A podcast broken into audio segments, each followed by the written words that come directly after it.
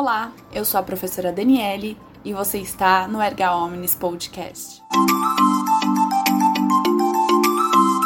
No episódio 5 da temporada de Direito e Processo do Trabalho, falaremos sobre responsabilidade trabalhista do sócio retirante. Bora lá? Oi, pessoal, como vocês estão? Espero que estejam todos muito bem, que tenham passado semanas maravilhosas. No episódio de hoje, conversarei com vocês sobre a responsabilidade do sócio retirante. E aí, quando eu penso nesse assunto, surgem algumas dúvidas, como por exemplo, até quando aquele sócio que saiu da empresa responde na esfera trabalhista? A responsabilidade desse sócio retirante, ela é solidária ou é subsidiária? E são esses questionamentos que eu vou responder para vocês hoje.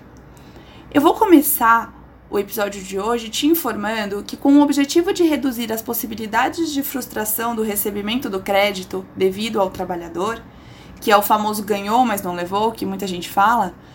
Por quê? Porque eu ganho, eu tenho a sentença declarando que eu tenho o direito de receber aquele valor, mas eu não levo, porque eu não consigo executar, eu não consigo pegar aquele dinheiro que é devido para mim, eu não consigo receber. Então, para evitar essas situações ou minimizá-las, a lei estabelece mecanismos de responsabilização patrimonial de outras pessoas, além do empregador. Como, por exemplo, nós temos a situação da responsabilidade solidária das empresas que formam um grupo econômico, que é exatamente o que nós vimos no episódio anterior. Outro exemplo desse mecanismo é a responsabilidade do sócio retirante, que nós vamos falar hoje. O artigo 10A é o dispositivo que trata do tema e ele foi inserido na CLT com a reforma trabalhista. Nele está estabelecido que os sócios eles desfrutarão do benefício de ordem, ou seja, no momento da execução deverá ser respeitada a ordem prevista nos incisos desse artigo. Tá bom? Então vamos conferir qual que é a redação do artigo? Artigo 10A. O sócio retirante responde subsidiariamente pelas obrigações trabalhistas da sociedade relativas ao período em que figurou como sócio, somente em ações ajuizadas até dois anos depois de averbada a modificação do contrato, observada a seguinte ordem de preferência: inciso 1, a empresa devedora, inciso 2, os sócios atuais. E, inciso terceiro, os sócios retirantes. Notem que a partir dessa leitura, podemos perceber que somente depois de esgotadas todas as possibilidades de localização da sociedade ou de bens dela, né, suficientes para satisfazerem a obrigação, e uma vez não tendo sucesso, é que a execução será dirigida contra os respectivos sócios. Então, primeiro, no momento da execução, eu tenho que atingir a empresa devedora, a sociedade. Então, eu tenho que localizar essa sociedade, localizar bens suficientes para satisfazer a obrigação. Não conseguir, a partir daí, eu vou atingir os sócios. Lembrando que os incisos estabelecem a ordem de, de execução, que é o que a gente chama de benefício da ordem. Primeiro, então, eu tenho que tentar garantir a dívida pelos sócios atuais, que é o que determina o inciso segundo, para somente depois, no caso de não obter êxito, também nos sócios atuais, aí sim eu vou fazer com que a execução recaia em face do sócio retirante. Portanto, o sócio retirante ele é a última opção. Eu não encontrei nada em nome da empresa devedora.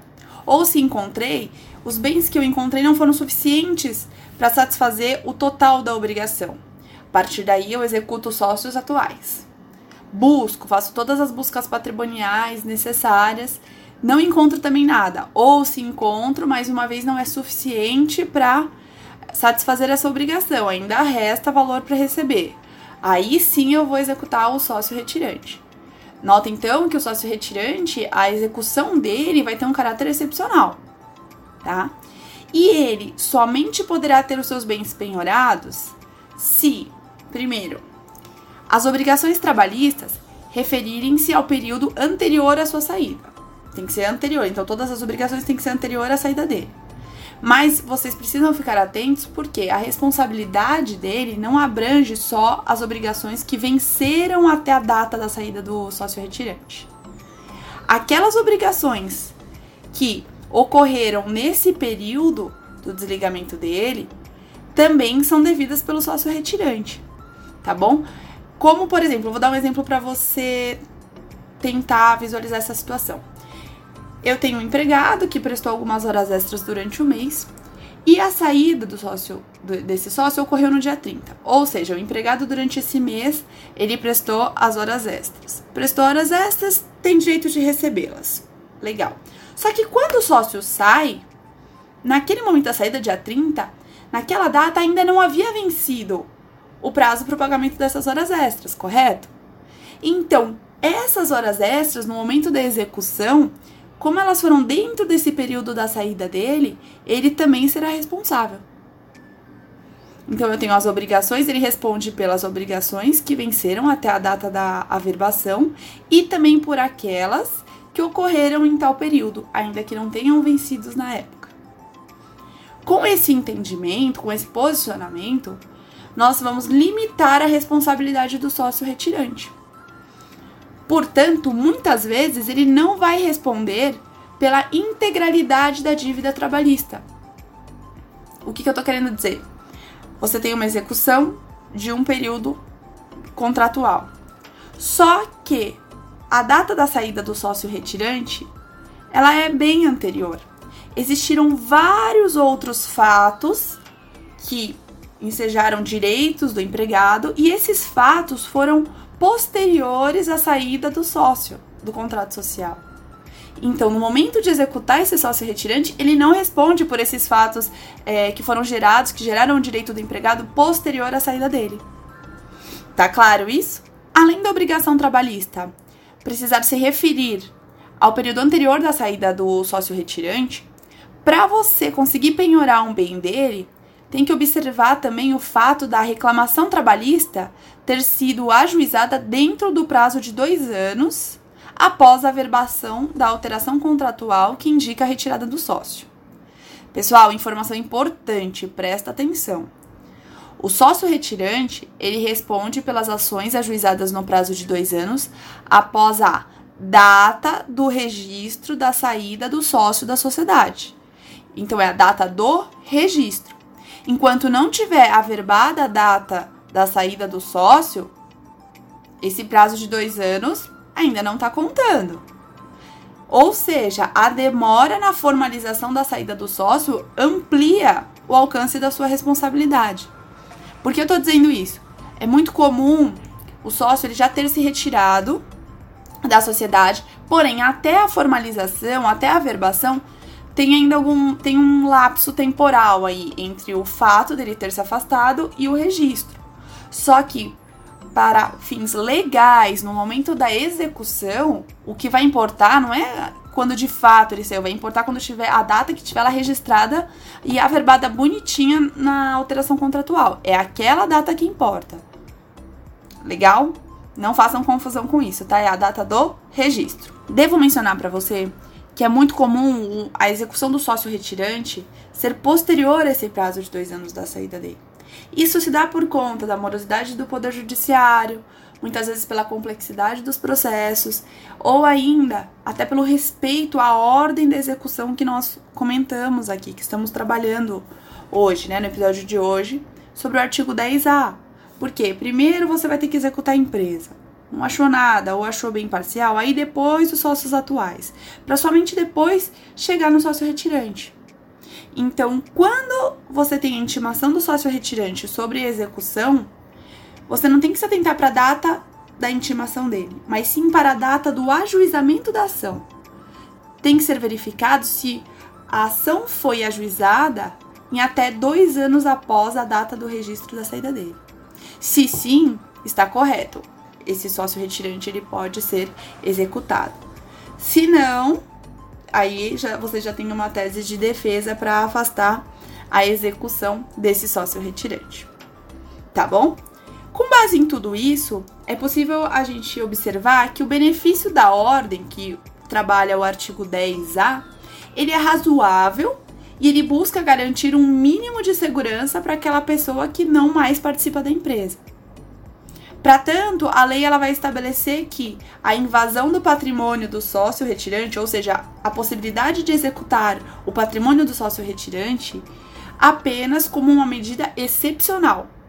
Consequentemente, a responsabilidade dele é subsidiária, certo? Lembra que nós trabalhamos no episódio anterior responsabilidade solidária.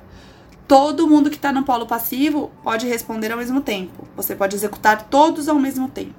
Responsabilidade subsidiária, eu preciso respeitar uma ordem, tá? Então, nesse caso aqui, você precisa respeitar. Primeiro executa a empresa, depois sócios atuais, para somente depois o sócio retirante. Portanto, a responsabilidade dele é subsidiária. Por fim, eu quero comentar com vocês que, na hipótese de ser comprovada que a retirada do sócio foi fraudulenta, ou seja, a transferência do controle ou da participação daquele sócio tenha sido com um propósito fraudulento, por exemplo, você tem casos em que o sócio ele registra bonitinho a saída dele daquela sociedade, mas isso na verdade é só no papel, é só de fachada, porque na realidade ele continua gerindo a empresa, só que de forma oculta. Então, essa hipótese que eu dei para vocês, ela é uma hipótese de retirada fraudulenta do sócio, porque na realidade ele nunca saiu,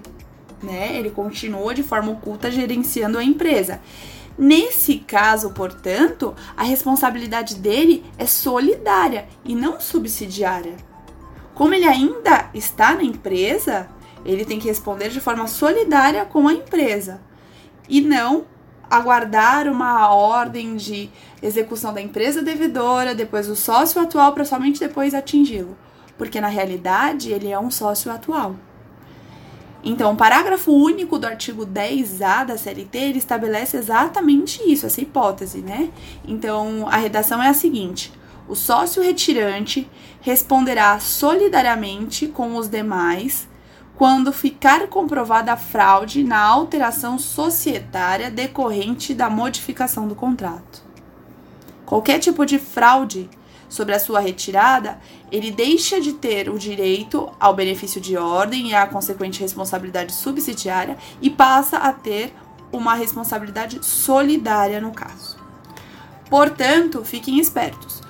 A regra é que sócio retirante ele tem responsabilidade subsidiária, respeitando o benefício de ordem estabelecido no caput do artigo 10A da CLT.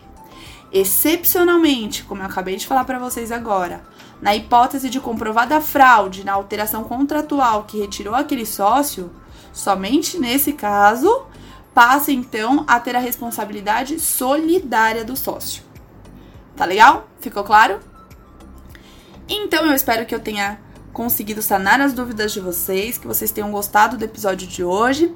E eu fico por aqui, desejando a todos vocês uma excelente semana e um grande beijo.